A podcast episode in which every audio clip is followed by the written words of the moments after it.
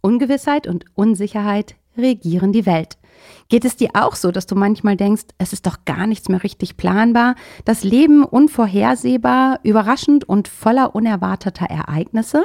Fragst du dich manchmal auch, ist Zufall rein Zufall oder habe ich das Steuer doch in der Hand? Zählst du dich selbst zu den Glückspilzen oder Pechvögeln? Dann lausche hin, wenn ich gemeinsam mit Christian Busch im Dialog bin. Er hat seinen neuen Erfolgstitel Erfolgsfaktor Zufall auf den Markt gebracht und wir beide nutzen die Chance, über Handwerkszeug zu diskutieren, das ermutigt, uns auf Zufälle einzulassen und das uns ganz, ganz deutlich zeigt, wie wir den Vorteil Zufall nutzen können. Espresso Solo. Dein Wachmacher der Woche mit Jennifer.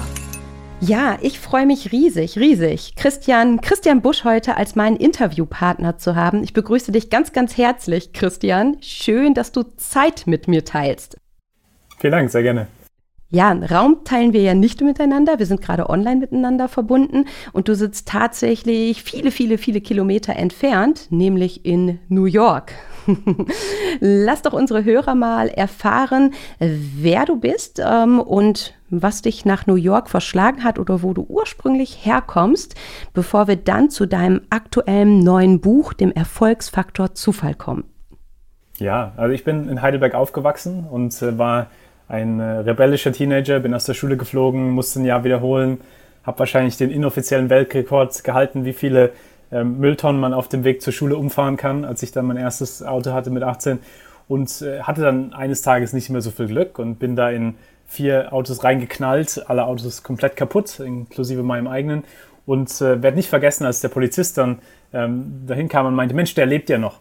Und so diese Idee, dass ich eigentlich tot sein sollte, das hat mich im Prinzip auf so eine langjährige Sinnsuche gebracht und probieren rauszufinden, Mensch, worum geht's denn im Leben? Und äh, ich habe damals ein tolles Buch gelesen, äh, Viktor Frankls ähm, Man's Search for Meaning, das trotzdem Ja zum Leben sagen. Und habe realisiert, was mir sehr viel Sinn gibt, ist Menschen zu verknüpfen, Ideen zu verknüpfen und so dieser Funke, der davon kommt, wenn man das macht. Und habe dann als Unternehmer angefangen und bin mehr und mehr dann auch in die Wissenschaft gegangen und fand es einfach spannend, dass die interessantesten, freudigsten, erfolgreichsten Leute um mich rum, dass die was gemeinsam hatten. Und zwar, dass die immer irgendwie so ein bisschen mehr von diesem Serendipität, von diesem aktiven Glück hatten als andere. Und da war halt jetzt die Frage über die letzten zehn Jahre hier in New York, also an der New York University und in London an der London School of Economics haben wir uns eben sehr damit beschäftigt, gibt es denn eine Wissenschaft des aktiven Glücks, gibt es eine Wissenschaft der Serendipität und wie können wir das in unserem eigenen Leben eben auch anwenden? Ja, ganz, ganz spannend. Also für mich sind es jetzt so zwei Punkte, wo ich dran hängen geblieben bin. Ähm, es war ja schon ein, ja, ein Stück weit, ein, vielleicht manche würden sagen, Schicksalsschlag, den du als junger Mensch erlebt hast mit diesem Unfall. Das war ja dann schon so ein Schlüsselmoment, ähm, ne, wo du auch sagtest, da geht man dann irgendwie so auf Sinnsuche. Und dass du dann gesagt hast, halt, ich näher mich dem Ganzen wissenschaftlich und schlussendlich, dass du jetzt international tätig bist und tatsächlich auch in, in New York und ähm, auch, auch in, in England halt eben unterwegs bist ähm, mm, wie ist es denn für dich jetzt in Anführungszeichen weit weg von den Wurzeln zu sein, ähm, in der Wissenschaft aufgrund von einem ja unvorhergesehenen ähm, Ereignis jetzt zu sein? Nimm uns da doch gerne nochmal mit. Ja, also ich habe es immer spannend gefunden, neue Kontexte zu erforschen und neue Dinge, neue Menschen zu erleben. Und deswegen, ähm, was ich eben sehr spannend finde, auch in unserer Forschung jetzt, ist zu sagen, Mensch, obwohl wir alle sehr verschieden sind. Ja, ich bin ja in Deutschland aufgewachsen und wir haben ja auch, wir planen ja gerne und haben gerne irgendwie eine Strategie und so weiter. Und dann gibt's andere Kontexte, wo Leute halt eher ähm, in den Kontext reingehen und sagen, gucken wir mal, was passiert. Und das Spannende ist halt, dass selbst wenn es natürlich ganz verschiedene Stories gibt von Serendipität, von wie Leute auch den Zufall erfahren und so weiter, es ähnliche Muster gibt, die ähnlich sind in Deutschland, wie sie in den USA sind, wie sie in Kenia sind. Und das finde ich halt so super spannend, dass man im Prinzip dann von allen Leuten auf der Welt lernen kann und dann trotzdem ja. es zurück nach Deutschland nehmen kann. Und da bin ich eben auch äh, zurzeit natürlich dann sehr aktiv in, in Deutschland auch viel zu machen, weil ähm, mein Herz da natürlich noch ist. Meine Eltern sind in Heidelberg noch, das heißt, ähm, bin da noch sehr, ähm, sehr gebunden. Ja, ja, schön. Das klingt doch sehr gut. Ich finde es total spannend, so wie du es gerade nochmal beschreibst, dass es wirklich halt eben diese für dich auch wissenschaftlich erforschten Muster gibt, die weltweit halt eben sehr, sehr, sehr ähnlich sind. Ne? Weil sonst es gibt ja manchmal so, so Zitate wie des eigenes Glückes Schmied etc. halt so, wo man immer denkt, das sind ja vielleicht so Dinge, die dann ähm, ja einfach regional verortet sind. Ähm, aber das ist ja wirklich, finde ich, für mich auch nochmal total spannend, ähm, so zu hören, dass diese Muster halt eben auch ähm, ja Kontinenten übergreifend sind. Ja, spannend, spannend. Also wie ich ähm, dein Buch in Händen gehalten habe, und ich habe es jetzt ja schon früher als viele anderen, es erscheint ja erst Ende des Monats ganz, ganz frisch.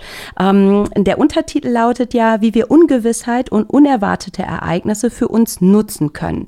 Und da bin ich halt im Positiven dran hängen geblieben, weil aktuell ist es ja schon so, dass ganz viel Unsicherheit halt eben herrscht. Ne? Und ich finde, egal in welchem Alter man mit Menschen spricht, ob es junge Menschen sind, die verunsichert sind und sagen, ich weiß gar nicht, nicht, ne, was soll ich für eine Ausbildung machen, man weiß doch gar nicht, wie es weitergeht. Ältere, die sagen, jetzt bin ich wohlverdient in der Rente und da weiß ich auch nicht, was kommt. Ähm, ja, und das war ja für dich schon so ein Aufhänger dazu, halt eben auch wirklich ein Buch, ähm, roundabout 300 Seiten zu schreiben. Ähm, ich denke, für unsere Hörer, Hörerinnen ist jetzt total spannend zu wissen, was bedeutet denn halt eben dieser Erfolgsfaktor Zufall? Was bringt er mir im Rahmen von Ungewissheit und unerwarteten Ereignissen? Das heißt, in der aktuellen Weltsituation. Ja, ich meine, worum es da geht, ja, ist ja zu sagen, dass es blindes Glück gibt. Also blindes Glück ist irgendwie in eine tolle Familie geboren zu werden und so Sachen, die halt, man kann sie sich nicht wirklich aussuchen, sie sind passiv und führen dann oftmals auch zu sozialer Ungerechtigkeit und so weiter. Das ist so das, das Lotterieglück quasi auf der Geburtslotterieseite. Und dann gibt es eben Serendipität. Und Serendipität ist aktives Glück. Und vielleicht ein paar Beispiele, ähm, weil, weil Serendipität ist, entweder wie können wir aus dem Unerwarteten was Positives ziehen und es dann quasi ähm, sinnvoll machen, und da gebe ich gleich ja. ein, ein, Beispiel, oder wir können auch mehr positive Zufälle schaffen, was paradox klingt, aber weil es eine Wahrscheinlichkeit ist, die wir erhöhen können, können wir da eben auch mehr machen. Ich kann gerne ein Beispiel von beiden geben. Für ja, das, gerne, ähm, sehr gerne. Also für das eine, im Prinzip, wie kann man mit dem Unerwarteten umgehen? Ähm, eines meiner Lieblingsbeispiele ist die Kartoffelwaschmaschine. Bei der Kartoffelwaschmaschine war es so, dass ähm, es ein Unternehmen, das produziert Waschmaschinen und so weiter und hat dann eines Tages Anrufe gekriegt von Bauern. Und die Bauern haben ihnen gesagt, deine blöde Waschmaschine bricht immer, geht immer kaputt. Warum geht die Waschmaschine kaputt? Ja, wir probieren unsere Kartoffeln drin zu waschen. Es scheint nicht zu klappen. Okay. Was würden wir normalerweise machen? Würden wahrscheinlich sagen, Mensch, dann wasch deine Kartoffeln nicht drin. Unser Plan ist, dass wir das für Kleider äh, gemacht haben und deswegen musst du jetzt nur deine Kleider drin waschen. Die haben das Gegenteil gemacht, haben gesagt, okay, das ist unerwartet, aber es gibt ja wahrscheinlich viele Bauern in der Welt, die ein ähnliches Problem haben. Also warum bauen wir nicht einen Schmutzfilter rein und dann wird es halt eine Kartoffelwaschmaschine.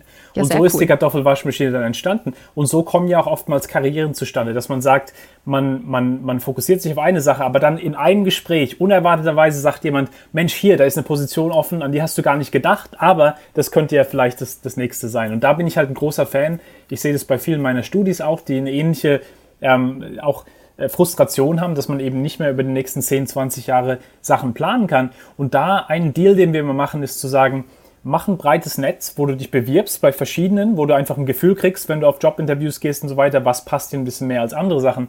Aber gleichzeitig probier auch zu gucken, dass du die interessantesten Leute auf einem Event triffst und auf anderen Gebieten triffst, wo du dann zufälligerweise jemand vielleicht sagt, Mensch, dein Gebiet, das klingt ja super, wir haben da keine Position im Unternehmen, lass uns die doch co-kreieren. Und wo dann unerwarteterweise die spannendsten Positionen aus solchen Gesprächen rauskommen und wenn man eben nicht zu fokussiert ist. Und da denke ich, das Wichtigste, was man in so einer Situation eben machen kann, ist einen Muskel für das Unerwartete zu bauen, dass man je nachdem, egal was man studiert, ist ja wurscht, die, die meisten Leute, die ein riesige Unternehmen führen, manche haben Geschichte studiert, andere haben Philosophie studiert.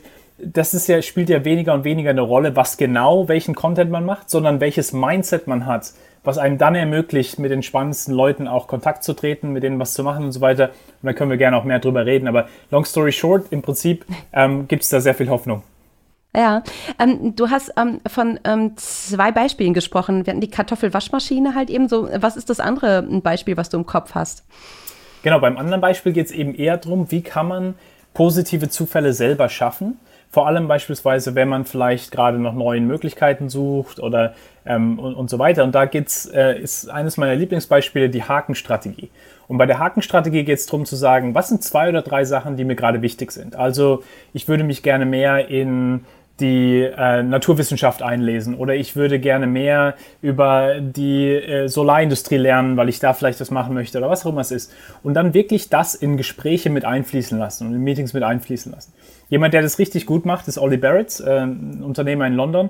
Wenn du den fragen würdest, was machst du so? Ja, die Frage, die wir auf jeder Konferenz so kriegen, würde der nicht nur sagen, ich bin Unternehmer oder ich bin in dem und dem ähm, Karriereschritt, sondern er würde sagen, ich bin Unternehmer, habe vor kurzem in die Philosophie der Wissenschaft reingelesen, aber was mich richtig interessiert, ist Klavier zu spielen. Und was er hier macht, okay. ist, er gibt dir drei verschiedene Haken, wo, du sagen kannst, Mensch, so ein Zufall, unser CEO hat Piano-Sessions, die er hier organisiert, komm doch mal vorbei. Mensch, so ein Zufall, meine Schwester unterrichtet über die Philosophie der Wissenschaft, komm doch mal vorbei als Gastredner. Der Punkt ist der, dass wir oftmals nicht wissen, wie viel Sozialkapital wir haben und wie viele unerwartete Verknüpfungen Leute machen können, sobald wir ihnen darüber erzählen. Mhm. Heißt das denn für dich dann auch, ähm, dass ich für mich selbst mehr so in die Bewusstheit gehe und einfach auch über den Tellerrand hinausschaue, wenn ich sage, ich bin jetzt im Rahmen von, vielleicht in, in der, im Rahmen von einer Weiterbildung unterwegs. Und ähm, normalerweise würde ich dann vielleicht sagen, ähm, ich komme aus dem Unternehmen, bin in der und der Position tätig und das wäre es dann im Prinzip. Aber dass ich dann mir schon bewusst werde, was ich alles so kann, was ich alles so mitbringe, wo sich ähm, Synergien ergeben könnten und dass ich dann auch in Anführungszeichen mutig genug bin, um das salopp gesprochen auch rauszuhauen und mich dann in dieser Form vorzustellen. Ähm, habe ich das so richtig verstanden? genau, und das kann man ja in, in, in, auch auf dem Weg machen, der sich authentisch anfühlt. Also es geht ja mhm. darum, nicht so over zu sharen und irgendwie einem die ganze Lebensgeschichte zu erzählen, sondern genau zu deinem Punkt, dass man im Prinzip sagt, ah, aber ich interessiere mich eigentlich richtig für das und das zurzeit. Ja, dass dann im Prinzip der anderen Person eine Idee gibt, wo will er denn eigentlich hin oder wo will sie denn eigentlich hin? Und das ist halt spannend, dass dann eben, genau zu deinem Punkt, auch oftmals Leute was in einem sehen, was man vielleicht nicht selber in sich sieht. Also als Beispiel, Michelle Kant, das ist eine gute Freundin von mir, die hat irgendwann, ähm, hat sie, die hat eine NGO gearbeitet, so not for profit und er hat irgendwann gesagt, so habe ich eigentlich keine Lust mehr drauf, hat eine E-Mail an 20 Leute geschrieben, hat gesagt, hey, ähm, nur, dass ihr wisst, ich bin gerade am Umorientieren. Falls ihr irgendwelche Ideen habt, sagt Bescheid. Kommt eine E-Mail zurück, wo eine Freundin von ihr sagt, hey, ich habe gerade einen Interview-Marathon bei einem Tech Accelerator gehabt. Ich habe die Position im Endeffekt nicht genommen, aber ich würde dich gerne vorschlagen, weil die haben mich jetzt gefragt, ob ich jemand anders kenne, weil dein Skillset genau da reinpassen würde. Und Michelles ja, erste Reaktion war zu sagen, ja, aber das ist ja überhaupt nicht mein Skillset. Äh, das ist ja überhaupt nicht meine Area. Was habe ich denn zu tun mit, mit, mit Tech Accelerators? Aber ihre Freundin hat halt gesehen, nein, dein Skillset passt perfekt in diesen Kontext rein. Und ich denke, das ist das Spannende, wenn wir Leuten eine Idee davon geben, wofür wir uns interessieren, sehen die auch was für uns, was wir vielleicht gar nicht sehen. Ja, sehr cool. Also ich bin ähm, positiv natürlich auch in deinem Buch darauf aufmerksam gemacht worden, dass es ja um Potenziale, Potenziale aufdecken, Potenziale entfalten geht. Das ist ja auch das, was du gerade so beschreibst mit diesem Beispiel ähm, von deiner guten Freundin. So jetzt haben wir viele ähm, ja, Unternehmer, Unternehmerinnen dabei, die halt eben auch lauschen. Ähm, was gibst du denen denn mit auf den Weg, ähm, was die, sag ich mal, mit diesem Aspekt jetzt anfangen können in ihrem beruflichen Alltag? Ich denke vor allem, also eine Sache, die sehr aus unserer Forschung vor allem mit CEOs kommt, ist so diese Idee, dass man ähm, einen Orientierungssinn oder einen Purpose oder einen Sinn, von wo man hingeht, verknüpft mit einer Offenheit zum Unerwarteten. Also beispielsweise der CEO von Mastercard damals, Ajay Banga, der hat gesagt, hey, wir wollen 500 Millionen Leute ins Finanzsystem holen, die vorher nicht im Finanzsystem drin waren. Das ist unser Purpose, unsere Vision. Das gibt mhm. Klarheit. Wir wissen jetzt, wo wir hinwollen als Unternehmen und als Individuen. Hier ist eine Strategie, hier ist ein Timetable, aber ich sage euch jetzt schon, dass wir den anpassen werden, wenn wir neue Informationen kriegen. Also beispielsweise, wenn uns Hilda in Cape Town sagt, dass es eine bessere Technologie gibt, es zu machen, dann werden wir es anpassen und das ist Teil unseres Plans. Das heißt, was man hier macht, ist, dass man wegkommt von dieser Kontrollillusion, dass man alles wissen muss, dass man als, als, als Führungskraft immer irgendwie so tun muss, als ob man alles weiß, zu der Idee, dass man Gewissheit nicht geben kann, aber man kann Klarheit geben. Man kann sagen, da wollen wir hin, hier ist eine Strategie, aber wir werden sie anpassen. Und was dann das Spannende ist, wenn man das aktive Vokabular benutzt, was wir jetzt benutzen, so diese Idee, dass man eine Kultur und ein Mindset kreiert, das dann zu Serendipität führt, dass dann Leute nicht das Gefühl haben, oh mein Gott, wir sind ja völlig dem Unerwarteten ausgeliefert. Nein, im Gegenteil. Wir machen das Unerwartete zum Freund hier und nicht irgendwie als Zerstörer unserer Pläne. Mhm. Jetzt haben wir vielleicht halt eben Hörerinnen, Hörer dabei, äh, die sagen, naja, Kontrolle ist mir aber auch schon wichtig. Und jetzt sagt Christian, ich soll mich von dieser Kontrolle halt eben lösen. Ne? Und dann ist es ja wirklich nicht nur ein oben denken, sondern auch anders handeln. Ähm, wie kann man denn da hinkommen, wenn man jetzt sagt, das klingt spannend, irgendwie will ich mal versuchen, mich darauf einzulassen, aber noch ist es für mich so ein bisschen fern. Weil das Spannende ist, dass, dass Kontrolle ja oft mal eine Kontrollillusion ist. Dass wir sagen, wenn du einen Fünfjahresplan machst und sagst, genau in fünf Jahren werden wir genau den Umsatz haben und genauso viele Leute haben, kommt ja so gut wie nie vor. Ja? 50, 60, 70 Prozent von Prognosen beispielsweise in Fast-Moving Consumer Goods werden nicht wahr. Ja? Wenn du im Economist, das Magazin, das hat ja immer diese Predictions am Schluss, die, die, viele von denen werden nie wahr, weil im Prinzip die Welt sich zu schnell ändert. Das heißt, man kann die Illusion haben, Kontrolle zu haben oder, was eben diese CEOs sagen, ist zu sagen, wir sagen, dass wir so viel kontrollieren wollen, wie wir können. Das heißt, wir okay. wollen kontrollieren, wen wir mit ins Boot nehmen, wir wollen kontrollieren, welche Vision wir haben, wir wollen kontrollieren, welche Strategie wir am Anfang haben. Und dann wollen wir aber auch diese Antifragilität bauen, wo man sagt, wir sind nicht fragile zu jedem kleinen Ding, was passiert, weil wir im Prinzip dann das Gefühl haben, es greift uns an. Und das ist halt das Spannende, dass ja im Prinzip das dann nicht sagt, wir planen nicht. Im Gegenteil, es sagt, Planung ist extrem wichtig. Wir wollen planen, aber wir wollen eben auch fürs Unerwartete planen. Und dadurch, dass wir das unerwartete Teil des Plans machen, ist es eben wahrscheinlicher, dass Leute das sehen. Also ein Beispiel. Ähm, ich bin ein riesiger Fan beispielsweise, so im Weekly Meeting zu fragen, was hat euch letzte Woche überrascht? Wenn du Leute fragst, was hat dich letzte Woche überrascht, dann sagen sie dir vielleicht, hat mich überrascht, dass Leute unsere Waschmaschine anders benutzen, als wir gedacht haben, okay. dass sie sie benutzen. Oder hat mich überrascht, dass unsere Mitarbeiter ja überhaupt nicht incentivized sind bei der Lohnerhöhung. Aber äh, was, was richtig einen Umschwung gebracht hat, war, als wir Donuts ins, ins Büro gebracht haben. Was auch immer es ist, ist sehr wurscht. Aber worum es geht, ist, dass man, sobald man Leuten legitimisiert, dass das Unerwartete Teil des Plans ist, dann schauen sie nach solchen Datenpunkten und dann im Prinzip baut man das mehr und mehr ein. Und dann wird immer, im Prinzip vermeidet man auch, dass es dann irgendwann so ein riesiges Unerwartete gibt, weil man das Unerwartete im Prinzip konstant mit einbaut schon. Ja, ja, ja, total spannend. Ähm, in deinem Buch gibt es ja verschiedene Kapitel und ähm, du sprichst halt eben von diesem aufgeschlossenen und von dem angeregten Geist. Und für uns ist ja in dem Begriff Begeisterung steckt ja Geist drin und da bin ich natürlich dann auch direkt ähm, ganz, ganz neugierig geworden. Ähm, erläuterst doch nochmal bitte, wo du sagst, okay, diese Entwicklung hin halt eben, wenn ich sage, ich möchte das wirklich in meinem Unternehmen etablieren oder ich möchte es ähm, auch, auch für mich privat privat halt eben lernen, was bedeutet es dann wirklich mit einem aufgeschlossenen oder hinterher auch angeregten Geist unterwegs zu sein?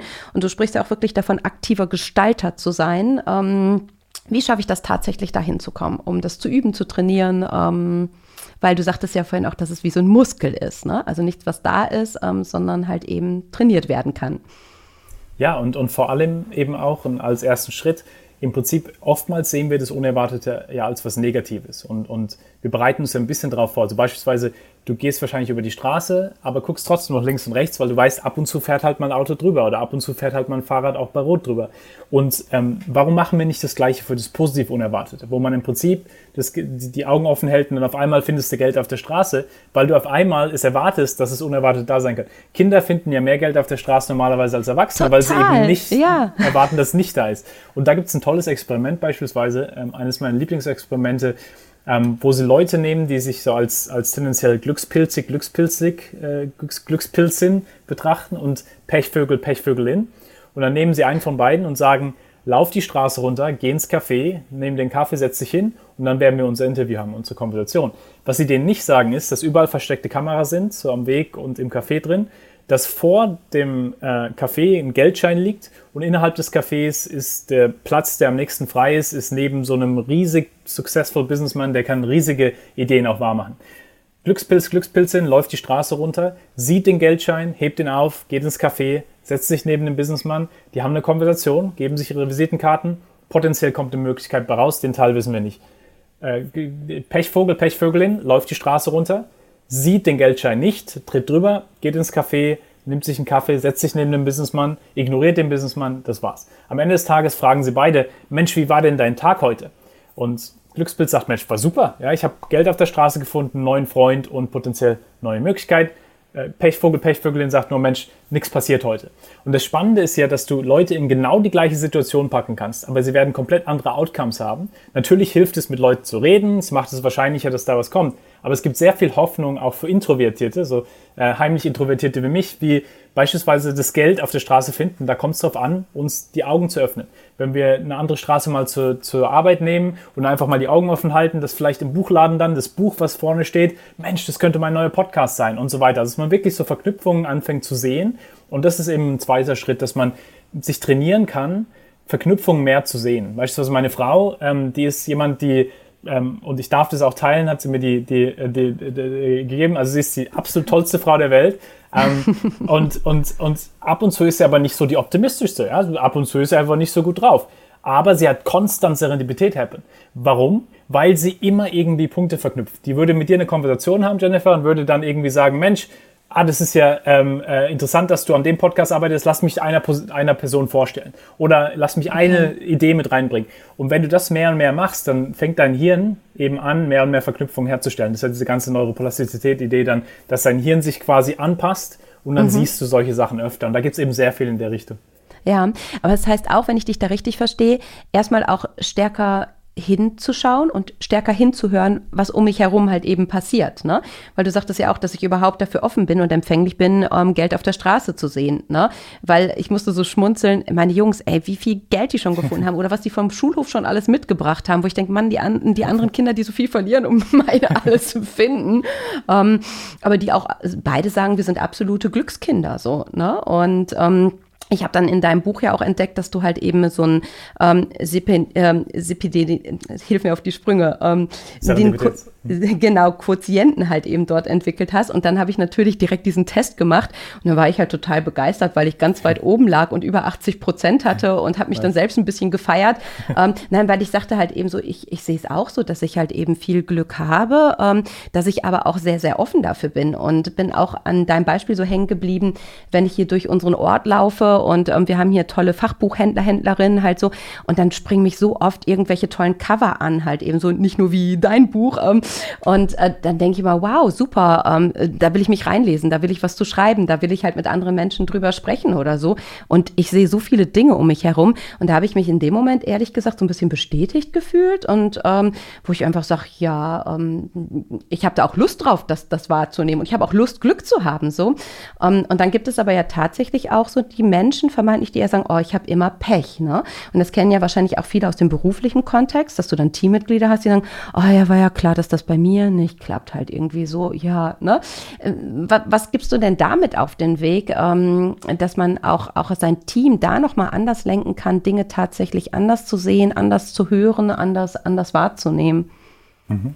Ja, es ist super spannend, weil ähm, ja oftmals, also ähm, natürlich kann man nie jemanden für Unglück verantwortlich machen. Also manche Leute ist es einfach objektiv. Ja, beispielsweise viel unserer Arbeit ist in Kontexten, wo du extreme Ressourcenknappheit hast, irgendwo in Kenias, in Nairobis Vorort, wo im Prinzip ähm, Unglück äh, systemisch programmiert ist, ja, weil du jemand verlierst, der irgendwie gerade gestorben ist, dann verlierst du dein Haus direkt, dann verlierst du das direkt, dann verlierst also im Prinzip hast du eine Verkettung von Unglück, die, mhm. die gar nicht viel mit deinem Mindset zu tun hat, sondern einfach nur von dem Kontext, wo du drin bist. Und ich denke, es ist immer wichtig, dass man sieht, natürlich gibt es, gibt es diesen systemischen äh, Unterschied, wo man auch dran arbeiten muss. Und dann gleichzeitig zu genau deinem Punkt sieht man in so gut wie jedem Kontext, in dem wir arbeiten, vor allem auch in solchen Kontexten, dass es Menschen gibt, die mindsetmäßig ein bisschen anders was machen und dadurch dann vielleicht auf einem höheren oder niedrigen Niveau auch viel Serendipität haben. Also als Beispiel.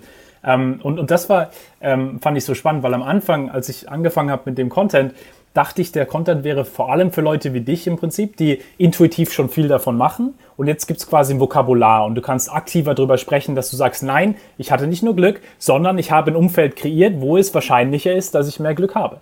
Und es ist ja dann auch sehr, sehr empowering für Führungskräfte, sagen zu können, ich hatte einen Plan, dann habe ich ein tolles Umfeld kreiert und jetzt ist es ein noch tollerer Plan, versus ich hatte einen Plan und dann kam es Unerwartete und ich wusste nicht, was kommt. Das ist ja, ja. im Prinzip dann ein aktives Vokabular, was mir wichtig war, dass man das macht.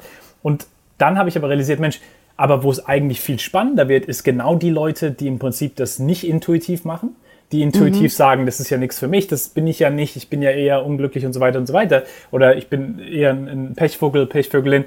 Und dann aber kleine Wandel bei denen riesig Influence haben, wo dann der größte Shift passiert, weil beispielsweise dann, ähm, ich habe beispielsweise einen gehabt, ein Kollege von mir in London, ähm, der äh, auch so nach dem Motto, Christian, äh, mag dich, mag dein Content, aber brauche ich nicht, weil ich bin eigentlich okay hier, habe eine Familie, habe meinen Job und so weiter. Und dann haben wir einen Deal gemacht und haben gesagt, dann mach mal zwei, drei Sachen ein bisschen anders.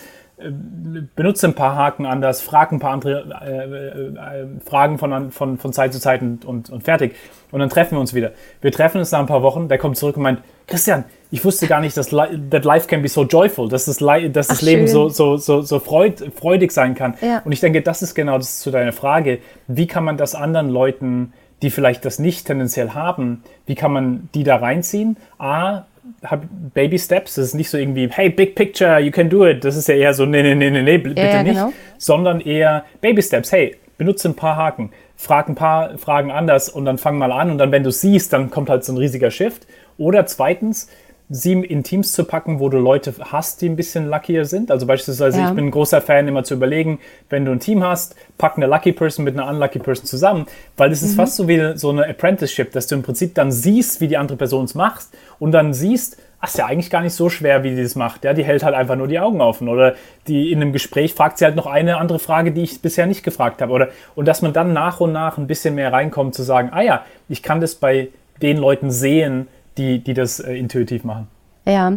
Hm, hast du denn auch gegenteilig die Erfahrung gemacht, ähm, dass das andersrum abfärben kann? Weil das ploppt jetzt bei mir so auf, wo ich denke, ähm, eine Person, die wirklich halt irgendwie glücklich ist, die jemand anders ähm, mit ihrer Denkens- und Handelsart und Weise halt eben auch an, anstecken kann im positiven Sinne, dass es aber auch andersrum abfärbt oder ist dann jemand sozusagen safe dafür oder davor?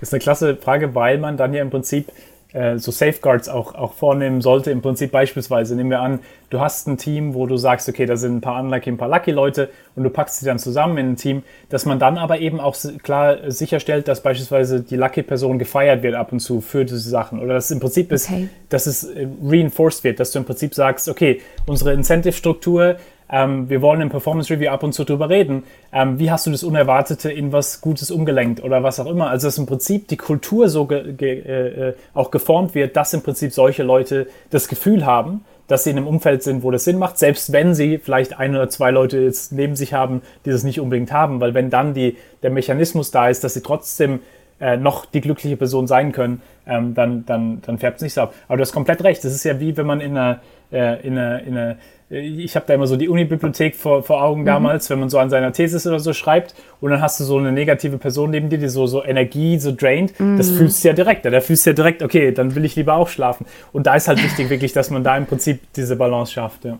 Ja, ja, ja, super. Nein, das soll dir schon dann auch eben so ermutigen, diese Schritte zu gehen, ne? dass man dann einfach für eine bunte Mischung halt eben sorgt und ähm, mehr von dieser positiven Energie da auch, auch reinbringt.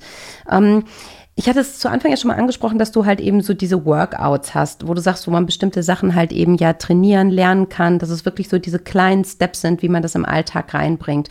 Und unter anderem gab es den Punkt halt eben zehn Minuten Meditation. Ähm, da bin ich natürlich neugierig. Meditierst du tagtäglich oder relativ häufig?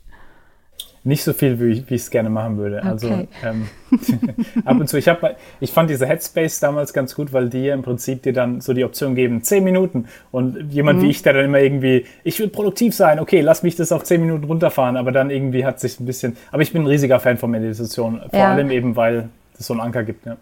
Ja, dann, äh, warum spreche ich das halt eben an? Ähm, wir haben zum Beispiel so einen Online-Kurs und unter anderem ist da eine Einheit drin, das bewusste Atmen oder halt eben auch Meditation. Und oft habe ich dann halt eben Führungskräfte, die sagen, ist nichts für mich. Also atmen, ich, ich atme normal. So, ne? Meditation ist nichts für mich. Und ich sage dann immer, das ist so ein bisschen, wenn deine Kinder sagen, ähm, ich mag keinen Spinat oder ich mag keine Oliven, dann gilt es bei mir nicht, wenn sie es nicht probiert haben. So, ne? Und wo ich sage, ausprobieren. Und ähm, nein, ich möchte gerne an der Stelle nochmal, und weil du ja auch aus einem ähm, wissenschaftlich geprägten Content oder Kontext kommst und du ja auch sagst, halt Meditation ist total wertvoll, möchte ich einfach das Mindset dafür nochmal öffnen, ähm, dass Menschen, die vielleicht bisher gesagt haben und uns uns jetzt lauschen, ist nichts für mich, es erstmal auszuprobieren, bevor wir sagen, mm -mm, unterstützt mich nicht, hilft mir nicht, ne? Absolut, absolut. Und ich denke, was ich spannend fand über die letzten Jahre hinweg, ist, wie auf vielen so diese Führungskongresse, wenn du WEF oder so gehst, mehr und mehr von denen haben ja jetzt so offizielle, hier ist Meditation, hier ist das und so. Also finde ich klasse, dass sie das macht, weil ich glaube, da mehr und mehr jetzt auch ein Bewusstsein ist bei Führungskräften, viel von deiner Führung hängt davon ab, wie du dich fühlst und wie dein Körper sich anfühlt. Und wenn du in Fight or Flight bist, machst du wahrscheinlich schlechtere Entscheidungen. Und das, ist, das hat dann riesige Auswirkungen. Und Ähm, da ist, es ist auch spannend, glaube ich, wenn man sich überlegt, wie machen denn Leute eigentlich Entscheidungen, wie treffen sie Entscheidungen und wie oft werden Entscheidungen eben auf dem Bauchgefühl aus dem Bauchgefühl heraus getroffen. Und wenn du in einem State bist, wo du im Prinzip Fight or Flight und alles ist, ist schlecht und so weiter, ähm, vielleicht erstmal genau tief, tief, tief einatmen, bevor man dann eine Entscheidung trifft. Ja, weil ich persönlich finde es ja total ähm, wertvoll und ähm, dass es eben hoffentlich immer weniger so in diese sag ich mal, spirituelle Schiene ab, abgeschoben wird, sondern einfach, mhm. dass es ein Teil halt ähm, des, des Alltags werden kann und mhm. des eigenen mentalen Trainings und ähm, ja. der mentalen Fitness. Und dass wir da einfach die passenden ähm, Muskeln, so wie du es auch sagtest, mhm. Ähm, ähm, da entsprechend trainieren. Ne? Ja, ja. Ja, sehr schön. Ähm, bei deinen ähm, Workouts war irgendwo an einer Stelle auch mal ähm, die Frage drin, was, was, was dich begeistert. Ne? Und da ist natürlich halt eben auch für mich die Frage, was dich halt eben begeistert und ähm, wie du den Zusammenhang halt eben zwischen Begeisterung und Ungewissheit siehst, ob der Faktor der Begeisterung halt da unterstützend wirken kann und welche Relevanz das in deinem Leben spielt. Ja, ja meine größte Begeisterung, haben wir auch vorhin kurz äh, drüber geredet, ist meine 18 monatige Tochter, die äh, im Prinzip, wo ich sehr viel immer irgendwie nach dem Motto, Christian, alles, was du hier preachst, du musst es jetzt practicen, weil Nick, ja, ja. alles ist unerwartet natürlich mit, mit, mit einer Tochter ähm, oder mit einem Kind. Und ähm, gibt mir sehr viel einfach Begeisterung auch, so diese, diese schnelle äh, äh, Lernkurve zu sehen, die sie hat und, und aber auch mich konstant zu fragen, was sind denn so die Werte und die, die, die Sachen, die ich ihr mitgeben kann, die, die wirklich auch dann einen Unterschied machen werden. Ich, ich sehe so viele ähm, Kinder, wo man so das Gefühl hat, Mensch, Selbstwert beispielsweise ist vielleicht, ähm, hätte, hätte mehr geholfen werden können auf der und so weiter. Und da ähm, probiere ich halt ähm, sehr viel drüber nachzudenken. Was sind denn so die, die Sachen, die ich als Elternteil richtig machen kann, aber auch gleichzeitig zu deinem Punkt nicht zu viel Druck aufbauen, weil man sowieso nicht alles richtig machen kann. Und das ist ja auch Teil des, der Journey dann. Und da bin ich halt ein riesiger Fan und das, das hat für mich immer zu mehr Begeisterung beigetragen. So diese Idee, ähm, Pixar hat es immer ganz gut gemacht. So diese Idee, it's not about perfection, it's about excellence. Also diese Idee, wie kannst du Sachen so gut wie möglich hinkriegen? Du bemühst dich, du brauchst, probierst deine Begeisterung auch für zu haben, aber du musst nicht immer perfekt sein, weil im Endeffekt lernst du ja am meisten auch von den Sachen, die nicht immer ganz klappen. Und da, ich begeistere mich da sehr viel einfach für das Serendipity Mindset, weil im Prinzip ich das für mich als so einen Mechanismus gesehen habe, der ich bin aufgewachsen, ich habe generell eigentlich, das Unerwartete macht mich schon ein bisschen ängstlich, wo ich sage, Mensch, nee, ich will eigentlich schon einen Plan haben. Aber das ist dann ein Weg auch, wo es mir leichter fällt zu sagen, ah, vielleicht gibt es doch noch einen Sinn in was, was unerwartet ist. Und da habe ich eben viel von Viktor Frankl damals kennengelernt. Der hat ja ähm, mitgenommen, der hat ja ähm, so toll darüber geschrieben, wie man selbst in Momenten, wo es objektiv keinen Sinn gibt, trotzdem noch Sinn findet. Also beispielsweise, als meine Studis, äh, als Covid passiert ist, äh, haben die Studis dann angerufen und haben gemeint, hey, warum soll ich morgen noch aufstehen? Was, was, was ja. macht denn das für einen Sinn hier? Warum soll ich noch zur Schule kommen, wenn man sowieso nicht mehr da irgendwie eine Zukunft vor sich hat. Und, ähm, und ein Deal, den wir gemacht haben, war, okay, kannst du direkt irgendeinen Sinn subjektiv kreieren? Beispielsweise, wenn du weißt, dass du einen älteren Nachbarn, eine ältere Nachbarin hast, die vielleicht jetzt nicht zum Supermarkt gehen kann, weil sie sich dann ansteckt und dann stirbt, kannst du der morgens Essen bringen. Und jetzt hast du einen Grund, morgen früh aufzuwachen. Und ich mhm. denke, solche Sachen, dass man sich so Mikropunkte von Sinn findet, selbst in schwierigen Positionen, das gibt mir dann auch immer so ein bisschen Begeisterung fürs Leben an sich, weil ich dann so das Gefühl habe, Mensch, egal was passiert, es gibt trotzdem noch irgendwas drin. Es fühlt sich vielleicht ab und zu schlimm an, aber es ist trotzdem vielleicht noch was drin. Und das hatte ich jetzt mit Covid auch wieder, ähm, dass mhm. da die mhm. Liebe meines Lebens rausgekommen ist. Und äh, das waren halt so, so komische Sachen dann, so Paradoxien. Ja, ja, ja. Aber es heißt halt definitiv so ähm, Sinnsuche, hinzuschauen, wenn Dinge erstmal vermeintlich gar nicht so gut sind, ähm, dass irgendwo dann doch ein, ein, ein, tieferer Sinn halt eben drinsteckt und da wirklich ganz bewusst nachsuchen ähm, und, und den Geist dafür öffnen und ähm, zweimal, dreimal hingucken und nochmal hinterherbohren. Ja, schön, super. Ja, ich könnte ewig lang noch mit dir weiter quatschen, aber ich habe dann immer mal so ein bisschen Limit, ähm, äh, weil wir ja halt eben, obwohl wir gar keinen Espresso geschlürft haben, wobei ich nicht weiß, was du geschlürft hast aus deinem Kaffeebecher, aber zu groß für einen Espresso. ähm, ein letzten Punkt, den ich gerne von dir nochmal äh, mit deinen Worten ähm, hören würde, ähm, ist das Thema, manchmal braucht es ein Begräbnis. Ist auch so ein Teil aus deinem Buch und ähm, ja, da ging es um die Projektbeerdigung und das fand ich ganz spannend, weil viele Menschen können sich ja von Dingen nicht trennen und damit nicht aufhören und ähm, dass du den Impuls nochmal reingibst, ähm, wie wertvoll es sein kann, bestimmte Sachen dann auch abzuschließen. Ja, ja. Ja, es ist spannend, weil ich glaube, die Idee, von Beerdigungen, Begräbnis und so weiter. Man sieht ja normalerweise das als was Negatives, den Tod. Und ich glaube, da gibt es zwei Sachen zu. A, Steve Jobs damals beispielsweise, als er Krebs bekommen hat, er hat dann irgendwann so überlegt, okay, aber der Tod ist ja auch der größte Motivator im Leben. Dass wenn du weißt, dass es irgendwann vorbei ist, dass du dann auch ein bisschen irgendwie äh, zur Potte kommen musst und auch sagst, okay, jetzt muss ich halt hier was auch, auch machen.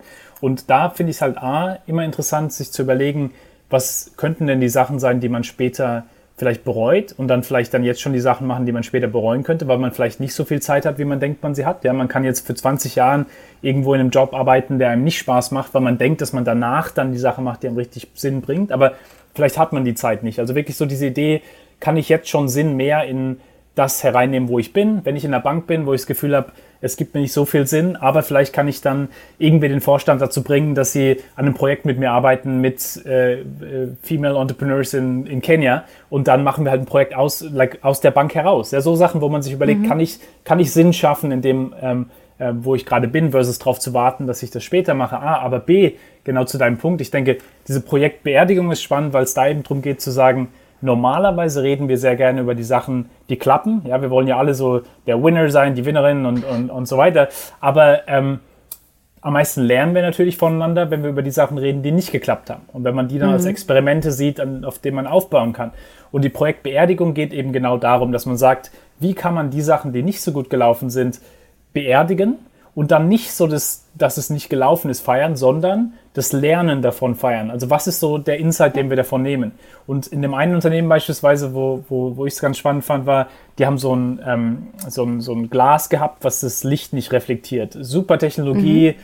aber dann Projektmanager hat es begraben äh, vor Projektmanagern von anderen äh, Departments und hat gesagt, Mensch, wir haben gelernt, das nächste Mal den Markt müssen wir einfach ein bisschen besser verstehen. Wir haben ihn nicht ganz so gut verstanden hier jemand im Publikum sagt, hey, Mensch, Mensch, Mensch, hast du schon mal überlegt, was es für Solar bedeuten könnte? Wenn du diese Technologie, wie viel Energie das absorbiert, nimm das doch mal in den Solar-Kontext. Und so haben die dann zufälligerweise ähm, ja, ihren cool. Solarbereich ähm, äh, aufgebaut. Und da ging es halt wirklich sehr darum zu sagen, mh, hm, ja, Leute würden jetzt immer sagen, da war einfach nur die richtige Person am richtigen Ort. Aber du hast es wahrscheinlicher gemacht, dass dieser positive mhm. Zufall passiert durch die Kultur, die du kreiert hast. Ja, ja, spannend. Ja, total klasse. Also ich denke, ganz, ganz viele von unseren Hörerinnen und Hörern ähm, sind jetzt animiert, sich ganz anders nochmal mit dem Thema halt zu beschäftigen. Und wir werden ja auf jeden Fall in unsere Show Notes nochmal dein Buch halt eben auch mit reingeben. Also für alle, die jetzt ähm, in Anführungszeichen da äh, reinschnuppern wollen, absolut zu empfehlende Lektüre. Mir hat es wahnsinnig viel Freude gemacht, ähm, das Buch zu lesen. Noch viel mehr Freude hat es mir bereitet, jetzt mit dir zu sprechen. Und ähm, bevor ich dich aus dieser Session ähm, lasse, unsere Hörer Hörer, Hörerinnen kennen das. Ich habe hier so meine kleinen Bohnen halt so. Und ähm, im doppelten Espresso mit Ralf werfe ich die mal in unsere Schale. Jetzt ist es so, dass du noch mal halt Bohnen mit auf den Weg geben darfst, ähm, wo du sagst, was sind so deine wichtigsten Bohnen in Bezug auf dein ähm, Herzensthema? Was gibst du unseren ähm, Fans da draußen mit auf den Weg als Schlüsselpunkte? Das im Prinzip und tolle Idee, by the way. Und ich habe hier auch, ähm, äh, da ist Espresso mit drin, also es ist Cappuccino. Das heißt, ähm, da sind auch, auch okay. hoffentlich tolle Bohnen drin. ähm, und ähm, genau, nee, also es kommt wirklich darauf zurück, ähm, worüber wir am Anfang geredet haben, so diese Idee, dass vor allem Momente, die vielleicht uns erstes Gefühl geben, dass sie schlimm sind und dass sie negativ sind, dann Wendepunkte werden, die uns zu was wirklich Tollem bringen. Beispielsweise, ähm, in meinem Leben ein Unternehmen fast bankrott gegangen, aber dann hat es uns dazu gezwungen, endlich mal das Business Model zu umdenken und dann haben wir was Besseres danach gebaut. Oder viele der Führungskräfte, mit denen wir arbeiten, haben vielleicht eine Person verloren, die ihnen richtig was bedeutet oder hatten eine Krankheit und haben dann gesagt, okay, kann ich irgendwie vielleicht doch noch was daraus nehmen und damit was machen und das als, als Inflection Point nehmen. Und ich denke, das ist halt so das Beispiel, nehmen wir an, keine Ahnung, jemand bricht mit dir ab, ja, in einer Beziehung, du bist 25 und die Person bricht mit dir ab und im Moment fühlt es sich an, oh mein Gott, mein Leben ist vorbei, ja, das, das war die Person. Aber dann zwei Jahre später lernst du die wirkliche Liebe deines Lebens kennen, falls es sowas gibt. Ähm, und, äh, und dann sagst du ja, Mensch, vielen Dank, dass die andere Person mit mir vor zwei Jahren abgebrochen hat, sonst wäre ich mhm. ja nicht mit der anderen Person zusammengekommen. Also wirklich so diese Idee, dass es natürlich schwierig ist, vor allem in Krisenmomenten das Gefühl zu haben, Mensch, da gibt es noch irgendeinen Sinn hier drin aber mhm. da empfehle ich halt wirklich so Viktor Frankls Arbeit, dass man im Prinzip immer noch irgendwie versuchen kann, Sinn drin zu finden, selbst wenn es nicht direkt irgendwie Sinn zu machen scheint. Und ich denke, das ist halt, worum es bei Serendipität viel geht, dass es Potenzialität ist, dass es darum geht, es ist nicht alles immer direkt offensichtlich. Ja? Also die Kartoffelwaschmaschine ist nicht offensichtlich, aber wenn man Sinn sieht in der Situation, die falsch gelaufen ist, dann kommt vielleicht doch noch was bei rum. Und ich denke, das ist so ein bisschen so, was vielleicht dann auch ein bisschen mehr Lebensfreude wieder zurückgibt, weil wir in einer Welt leben, wo for good or bad das Unerwartete immer wieder passiert. Und wenn wir das ein bisschen auch zum Alliierten machen können, dann ist es vielleicht auch was, was uns so ein bisschen mehr Lebensfreude gibt. Auf jeden Fall super. Ja, sehr, sehr schön. Ich sage ganz, ganz lieben Dank ähm, für deine wirklich inspirierenden Impulse und ähm, man spürt, mit wie viel Herzblut und Leidenschaft du dabei bist ähm, und alle dankbar sein dürfen, die mit dir in diesem Kontext zusammenarbeiten. Lieben, lieben Dank an dich und ähm, ja, weiterhin ganz, ganz viel Erfolg. Ähm, und ja, ich bin gespannt, wann und wo wir uns ähm, wiedersehen werden oder wieder hören. ja, vielen lieben Dank. Vielen Dank für die tolle Konversation. Dankeschön.